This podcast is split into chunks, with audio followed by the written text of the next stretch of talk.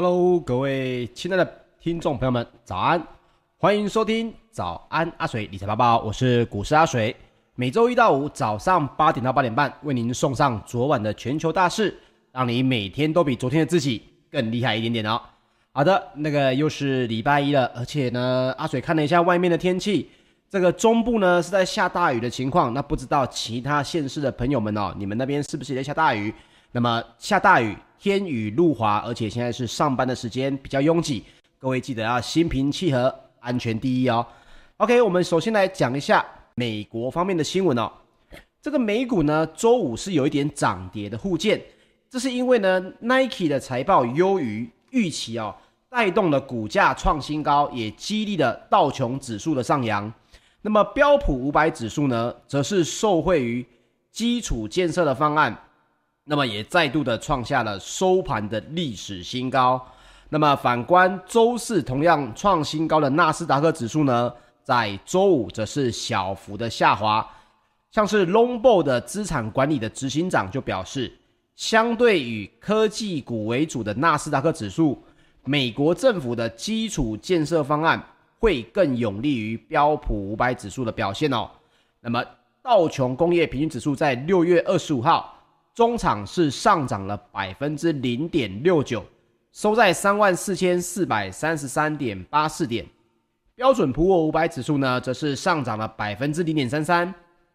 收在四千两百八十点七点。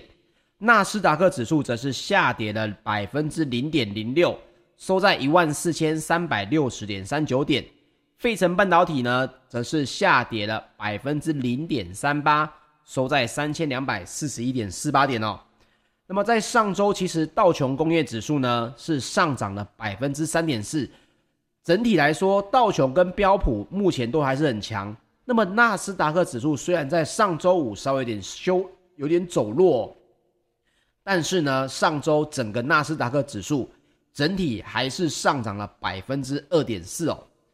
另外，我们来聊一聊美国总统拜登呢，同意由跨党派联邦参议员提出的一点二兆美元协议啊，来刺激这个经济。根据美国白宫的声明呢，这项八年的计划将会投入一千零九十亿美元在道路、桥梁以及其他的重大计划。那么，其他的项目有哪些东西呢？像是电力基础建设的七百三十亿美元，客货运铁路的六百六十亿美元，宽频管线的六百五十亿美元，大众运输的四百九十亿美元，以及机场的两百五十亿美元等哦。所以大家可以看到，整个基建计划呢，美国总统拜登他这里所提出来的，有包含的电力，有包含的铁路。甚至当中又提到了宽频的管线哦，六百五十亿美金。另外还有就是跟美国民众可能比较相关的大众运输啦、机场啊，这些都还是在这个重大的基建建设里面，而且呢，金额也是相对的没有减少非常的多哦。那么在这里面到底有哪一些跟股市或者投资有关的呢？其实这也会为了现也会跟现在的原物料价格。已经因为通膨开始有一点点蠢蠢欲动了，又开始要蠢蠢欲动了。前阵子不是因为啊、提到相关的可能升息的问题，这些原物料有在稍微下修吗？可是这个礼拜开始呢，各位又可以看到相关的资讯越来越多，尤其是消息的影响面过去之后，整体的走势呢又有可能回到实际的供需层面哦。那么你这么庞大的基础建设，到底会不会对原物料的这个供应又增加了另外一个变数呢？这一定是会的。只是阿水要跟大家讲了，这是一个八年的计划哦，所以你如果想要投资相关的东西的话，一定要注意，包括现在你就要去注意一下，是不是在所谓的高基期进场去买所谓的这个股票了？因为这些八年的计划呢，消息面一旦出来。短时间内，可能你看到的这些相关的钢铁啦，可能这些呃，包括你看宽频管线，一定又用到所谓的光纤呐、甚至是用到所谓的这些金属材料，一定又会对于整个市场有所影响哦。但是还是要提醒各位，这是一个八年的长期计划，短线的波动一定会因为消息的出现而比较剧烈。你如果想要投资的话，一定要找一个相对拉回的一个点位才会比较好一点哦。那么另外呢，道琼的成分股，也就是全球的运动用品的龙头 Nike，它的财报公布的时候呢，是优于原本的预期表现，也推动了该公司的股价在周五大涨百分之十五点五三哦。那么讲到 Nike，一定也会跟国内的纺织类股有所关系哦。这为什么要提一下 Nike 呢？因为它现在大涨十五点五三，这个价位是历史的新高。许多人可能没有在注意美国的个股哦，不太知道这个这些个股的一些律动。上周五呢，Nike 就创下了历史新高，这件事情一定也会影响到国内的纺织个股，所以各位也可以稍微来注意一下。那么，该公司截至五月三十一日的第四季的财报呢，它的营收是年增了百分之九十六哦，来到一百二十三点四四亿美元。那么也优于分析师预估的一百一十亿美元营收哦，因为营收等于是多出了二十三亿亿二十三亿的美元哦。那各位一定会觉得奇怪，为什么大家聊 Nike 呢？这是因为除了它创历史新高之外，各位可能之前也有印象啊，Nike 之前因为这个所谓的新疆棉的问题啊，在中国大陆呢，其实也被许多的消费者哦扬言要来封杀，所以大家就很担心说，如果今天中国大陆不买单 Nike 的话，那么 Nike 的营收是不是能够这么的高呢？那在于这个第四季的这个财报哦，目前看来是影响不大，但是实际的影响可能还是要看到这个未来公布的一个其他的最新的财报才会知道。前阵子所公布的这些 Nike 的相关新闻，会不会对它的营收有所影响哦？那么另外，美国的商务部在上周五也公布了五月份的核心个人消费支出物价指数，这是年增了百分之三点四，也创下了一九九二年四月以来的最大年增幅，这也高于联准会的百分之二的政策目标。但是呢，相对于这个三点四这个数字啊。它是符合市场的预估的，那么跟前一个月相比呢，是上涨百分之零点五，则是低于预期的月增百分之零点六。也因此呢，经济学家就认为，由于去年基期比较低的影响，导致近期的通膨数据呢异常的高涨。但是预计六月之后就能看到基数效应的这个减退。另外，在本周五哦。美国的六月非农报告又要来公布了，那市场也预期呢，新增的非农将会来到六十九点五万人，应该会高于前值的五十五点九万人哦。这同时也是因为大家在分析说，拜登政府原本那些现金补贴呢，到现在为止已经接近发放完毕了，所以劳工在没有补贴的影响下，也会刺激这些劳工重返就业市场的意愿哦。这在本周五会来公布，我们大家也可以来持续关注一下。那么金融股呢，也是上个礼拜表现最好的类股。美国银行上涨了百分之一点九，富国银行则上涨了百分之二点七。这是为什么呢？原本啊，美国的联准会啊要来公布今年的压力测试结果，都表示所有接受测试的二十三家大银行呢，都保持在远高于风险相关的最低资本要求水平之上，所以这个时候这些银行呢就能够在受到限制的这些原本先受到限制的情况下来放手回馈股东哦。好，阿水跟大家来聊聊这个背景故事是什么。在今年的三月底的时候，联准会他公布了一件事情，他说：你们这些美国的银行呢，原本要发的股息，还有呢，你们原本想要买库藏股的这些限制呢。在现在哦，我都给你们限制住，你们不准发股息，也不要去买你们股票的这种所谓的库藏股。为什么？因为他希望在疫情的期间啊，今年三月份疫情还不明朗嘛，当下呢，他希望美国的这些银行能够保持比较高的现金水位，应付后面可能出现的不这种风险。所以原本就说好，在六月三十号，他就说了。你们如果能够通过压力测试，我就取消你们这些相关的这些限制；否则的话，你们就要再等三个月，要到九月三十号才会有可能限制会解除。那么联准会现在正要公布嘛，因为今天已经是六月二十八号，六月三十号呢，目前市场在预期是这些银行都会通过测试，因为包括各位可能也知道，这些银行手上的现金水位这些东西呢，会不会通过压力测试这件事情，其实已经是非常明确的了。也因此呢，像是巴克莱银行的分析师也估算，如果联准会批准银行开始回馈股东，未来四个季度，包括了派发股息跟回购股票在内，六大的美国银行呢，将可以向股东回馈大约一千四百二十亿的美元，也是现有限制水平下回馈规模的两倍。这件事情为什么重要？各位也知道。股市要继续推升，靠的是什么？不是信心，而是资金嘛。所以有新的资金进入市场，你有回馈这些股东，股东手上有钱，才有可能再投资。这也是包括了原本在疫情爆发的时候，他们就限制了银行业跟就不要先发股利，也不要去回购股票。那这个限制在六月底呢，现在看起来应该是有望全面的解除。这六大的美国银行。也都有望可以开始向股东来回馈高额的这个原本的要派发的股息了。好的，那我们接下来聊聊欧洲的股市方面。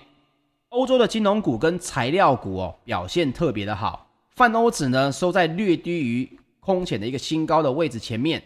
另外有一个比较重磅的消息哦，这是据传，那阿水还没有查到一些更多的资料。呃，应该说，我这里呢，我会再帮大家看一下这个相关的延续性的这个资料哦，包括了瑞士信贷呢，考虑跟瑞银合并，也都带旺了两家银行股的股价。各位也知道，欧洲股市大部分很多都是这种百年的银行企业哦。那么要出现合并的新闻呢，这当中影响的层面一定会非常的大。这个阿水再帮大家来做做功课。我们来聊聊周五哦。泛欧的 STOXX 六百指数呢是上涨了百分之零点一三，那上周的泛欧指整体也是走强了百分之一，也是算是非常强的情况喽。另外，欧洲的三大指数则是涨跌互见，英国的 FTSE 一百指数是上涨了百分之零点三七，德国的 DAX 指数则是上涨了百分之零点一二。法国的 CAC 指数则是下跌了百分之零点一三哦。那么另外，德国的 GFK 消费者景气指数在七月份终于升到接近零的这个位置了。目前七月份的德国 GFK 消费者景气指数是负的零点三，这也优于市场原本预期的负百分之四哦，更优于前月的负六点九。那么德国 GfK 消费者景气指数到底是什么呢？它其实是在度量消费者对于经济活动的一个信心。那这个值得阿水跟大家来报告一下，在二零二零年的三月之前哦，德国的 GfK 消费者景气指数，也就是这些德国的消费者对经济活动的信心出来的值呢，大概都是落在百分之十左右。基本上，二零一九年的七月之后都没有什么变化，一直到二零二零年的三月，疫情的新闻开始出现之后，这个值就稍微下降到百分之八、百分之六左右。一旦一到了二零二零年的五月之后，瞬间呢，因为全球扩散，这个值就来到了负二十多，将近要接近负百分之二十五。现在终于要能够恢复到零值哦。也可以看到，代表什么？各个地区的消费者是有感的，因为不是只有上面看到的经济数据在增加，而是最底层的消费者景气指数的这个心态呢，本身也告诉大家了，各地区的这个经济情况，虽然现在看起来好像疫情有又又有一点点反弹，大家又在担心，可是就现在的经济数据来看，消费者本身对于未来的景气观望哦，它的程度是越来越低。乐观的程度也是越来越高。那么英国呢，也将在下个月要来公布新方案。除了新冠的高风险族群之外，其他接种完疫苗的人将可解除旅游的限制。那么我们刚刚有聊到瑞士信贷的事情呢，我看到新闻他是这样写啊，哦，他写瑞士信贷的丑闻缠身，据传管理层必须要交出重整的计划，考虑跟瑞银的合并。那么瑞信呢也走扬了百分之一点九，瑞银则是上涨了百分之零点二。那这里面看起来有更多的故事可以跟大家来聊聊。阿水呢再找个时间把这些东西来整理一下，再跟各位来报告。好，接下来我们来聊聊石油方面。我们今天的直播的主题是聊到啊，这个石油哦，为什么讲石油呢？首先跟大家说一说，不知道各位有没有渐进在发现，油价是越来越高了。尤其有在听这个早安阿水的朋友们，一定会知道说，诶，之前好像我们的节目哦，很早之前就跟大家聊到了，油价会来到七十块以上。那么来到七十块以上呢，现在又来到了七十四美元哦。包括纽约的商业交易所八月的原油期货，在六月二十五号是上涨了百分之一，来到每桶七十四点零五美元，这也续创了二零一八年十月以来的新高。欧洲的 ICE 期货交易所的近月布兰特原油也上涨了百分之零点八，来到每桶七十六点一八美元，而目前看来，这个价位呢，还是有可能在这个往八十块钱美金每桶的价格前进，所以各位一定会觉得，现在的生活呢，如果要去加油的话，这个油价似乎又回到了几年前曾经让人瞠目结舌的这个高油价的时代。那我也跟大家来分享哦，以目前石油相关的新闻来看，供需的这个法则的定义下面来看，石油的价格在短期之内。还是有可能会继续的上涨哦，所以各位记得啦，这个你的油箱呢，最好如果油费对你来说是一个相对大的支出，那就尽量在最近这个时间点呢，尽量保持自己啊油箱是随时加满的情况，才不会每一周每一周继续调整油价，你的支出就越来越多哦。那我们来聊一聊这个经纪商万达公司资深的市场分析师莫雅也表示哦。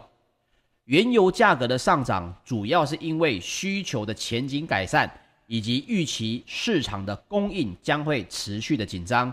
那么，因为七月一号的部长级会议上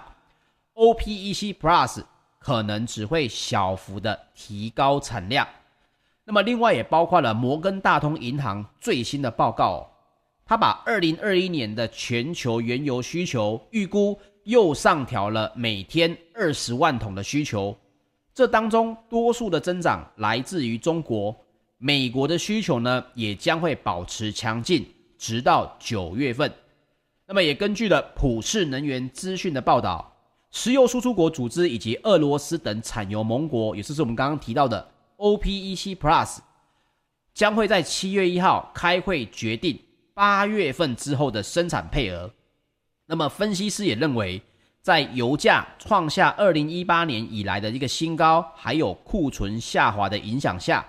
如果 OPEC Plus 没有进一步提高生产配额，则今年夏天国际的油市可能就会陷入供给短缺。那么也因此呢，分析师预期 OPEC Plus 将会提高生产配额到每天五十至七十万桶。好。那麻烦各位听众朋友把这一句话稍微记一下，你有一个概念。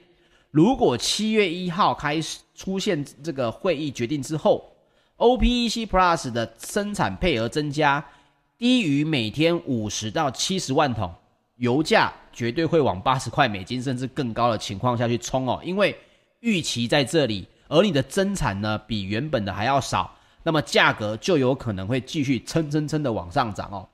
而这个每天五十到七十万桶能不能解除油价高涨的问题呢？我们来看一看伦敦的石油经纪商的资深分析师的表示是什么呢？他说，OPEC Plus 其实手上大概还有超过每天五百万桶的备用产能。换句话说，如果 OPEC Plus 呢愿意火力全开啊，每天大概可以增加五百万桶，而且甚至是更多，因为实际上的值。大家也说不准，所以因此，OPEC Plus 如果大幅的提高产量的话，对于油价还是会冲击非常的大。因为刚刚我们也聊到了，石油的与全球需求也不过就调升每天二十万桶，那么你有五每天五百万桶的供给量，这个备用产能当然不可能全开。这是因为各位这些 OPEC Plus 他们很重要的财政收入就是石油啊，所以 OPEC Plus 不太可能会任意的提高产量来破坏一年多来的努力的成果。不过，在需求回温的预期下，OPEC Plus 也不宜太过的保守，否则可能会如一一般的专家所说，油价年底说不定将会来到每桶一百美元的价位。各位，每桶一百美元的价位跟现在相比的话，现在的价格也不过就是七十六美元，还有百分之二十五的成长空间哦。如果所言如实的话，石油的价格也将会更高，便宜的石油离我们将会越来越远哦。那么 OPEC Plus 在今年四月呢，有决议，五月跟六月会分别增产三十五万桶每一天，七月会增产每天四十五万桶。那么沙乌地阿拉伯呢，原本自愿减产的一百万桶也已经逐步撤回了，在分三个月的情况下撤回，所以 OPEC Plus 去年五月跟六月创纪录。总共是削减多少呢？这个数字跟大家报告，每天是将近九百七十万桶哦。所以各位可以知道，整个需求其实这些产油国家是可以供给的，但是重点还是看在新的会议上面决定八月之后的供需，才会知道石油的价格接下来因为供需法则的问题有没有可能会继续上涨，或者是回稳到七十块美元以下。或者是七十美元附近哦，最终呢，跟大家来分享一下，今明两年全球的石油预估应该要分别增长五百四十万桶跟每天三百一十万桶，来到二零二二年底呢，全球的需求哦，应该会来到一天是一亿桶左右，所以各位可以看到这个石油的增产，刚刚聊到每天有五百万桶的这个备用产能。还是不足以应付我们可能的增长需求。那么这个增长需求，各位就会觉得说，那产油国家最好就是让这个石油产量不要增加啊，然后让石油的价格一直往上升，他们的财政不就可以收到很多钱吗？因为石油是一个硬需求嘛，你嫌它贵，你要开车，你要生产，你还是得用能源嘛。各位不要忘记哦，这个现在呢。石油的价格为什么不敢让它放任这样一度的往上冲哦？一旦石油的价格太高的情况下，那么就有可能产生另外一种情况，美国自己投入所谓的页岩油的这个产出呢就会更多。那到时候美国的页岩油开挖的越多，因为太贵了嘛，你这么贵，我不如自己挖，甚至我还可以出口，这个时候也会对造成影响。所以 OPEC Plus 在抓一个平衡点。既要让石油的价格往上涨，但是又不能高到这些其他的国家呢花钱自己挖石油来降低进口的需求，所以它也是一个非常微妙的一个平衡哦。那目前看来，七十到八十美元呢是可以维持这个平衡一个不错的情况，但是如果来到了每一桶一百美金的话，或许情况就会有所改变哦。那这一点也跟大家来分享一下了。好，接下来我们来聊聊金属方面。伦敦金属交易所在三个月的基本金属期货呢，六月二十五号是多数上涨，但是呢，铜的这个期货是下跌了百分之零点一，来到每吨九千四百一十七美元。那么在大宗商品价格上涨之际，俄罗斯也计划要对钢铁、镍、铝、铜的出口呢来征收这所谓的临时税，以降低国内的通膨压力。那么各位也知道，俄罗斯原本计划从今年的八月一号起到年底就要课征的一个百分之十五的关税。那么由于国际价格上涨的冲击呢，俄罗斯的国内金属价格它的涨幅也来到了百分之六十，甚至是涨了一倍哦，百分之百不等。那各位刚刚应该也知道说，你加税，你对于这个出口的这个成本一定也是在增加。所以，包括各个国家都在对手上的这些大宗商品哦，开始纷纷不是在控制价格啦，不然就是要在抽税收。这对于中长期来说，又搭上了美国的基础建设方案，短线上面消息面一定会带来一波成长。那么等消息过去之后呢，稍微冷静，又会遇到实际上面价格的各个国家的推升，甚至是限制，那么价格就容易波动。此时还是回到于最原本的，到底这些金属的产量够不够？到底这些产能是不是可以应付目前全球正在起飞的这个成长复苏哦？那么也包括了澳洲统计局也公布，二零二一年呢，澳洲的出口额哦，比前月增加了百分之十一，来到三百九十二亿美元。其中金属矿的出口额就月增了百分之十五，连续第三个月的创下新高。那么主要呢也受到了铁矿石出口额的月增百分之十八的带动。五月份澳洲的铁矿石出口价格上涨了百分之九，铁矿石的这个出口量也增加了百分之九，价格上涨，量能也增加。这是因为中国大陆是澳洲最大的出口市场。主要的出口产品就是铁矿石。五月份呢，澳洲对中国大陆的铁矿石出口月增百分之二十，也是第三个月连续的创下新高。那这一点大家也可以知道，这就是中国大陆对于相关的铁矿石的需求还是在陆陆续续的增加哦。所以，景气的复苏在各个国家来说，以目前经济数据来看，这是。铁打的就是大家正在做经济复苏，正在做经济成长。那么这一波的疫情，大家可能看到，哎，好像 Delta 的变种病毒又造成了各个国家，像是马来西亚，甚至是以色列，他们的政策，英国政策也都有所改变。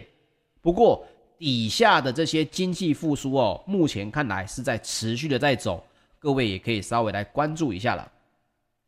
接下来我们聊聊贵金属方面。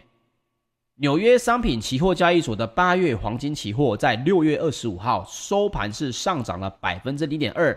来到每盎司一千七百七十七点八美元哦。那么全球最大的黄金 ETF 道富财富黄金指数基金在二十五号黄金的持有量还是持平在一千零四十二点八七公吨。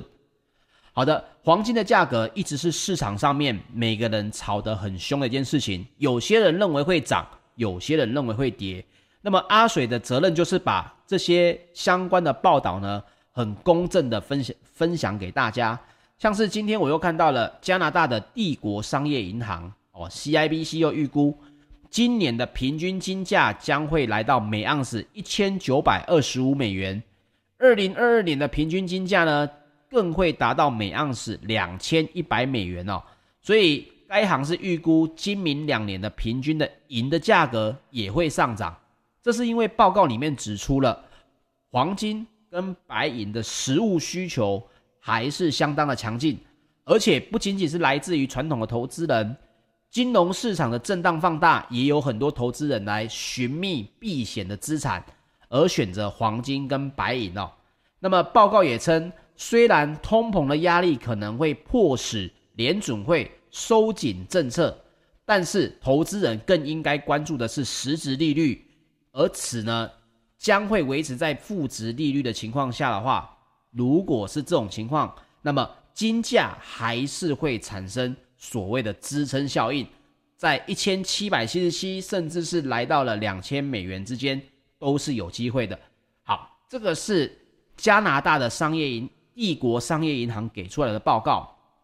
那么报告当中呢，最主要还是依照所谓的实质利率，他们认为还是可能维持在负值。即使美国的联准会呢，为了控制通膨可能会升息，但是实质利率如果还是偏低的情况下，金价还是有所支撑哦。那么就要看各位投资人、各位听众朋友呢，你们认不认同他的观点？那我自己的观点是，我暂时不会去碰黄金，因为在这边。现在利率政策还变化这么大，